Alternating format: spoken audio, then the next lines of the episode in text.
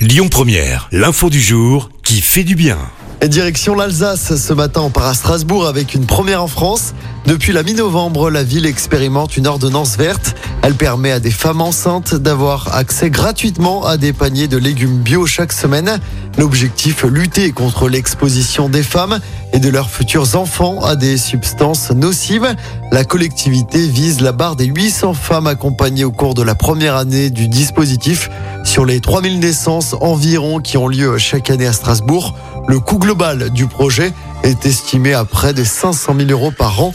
L'ordonnance verte avait déjà été testée de manière pilote entre 2019 et 2020 auprès d'une centaine de femmes dans les centres médico-sociaux de la protection maternelle et infantile.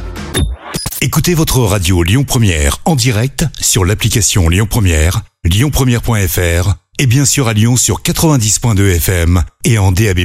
Lyon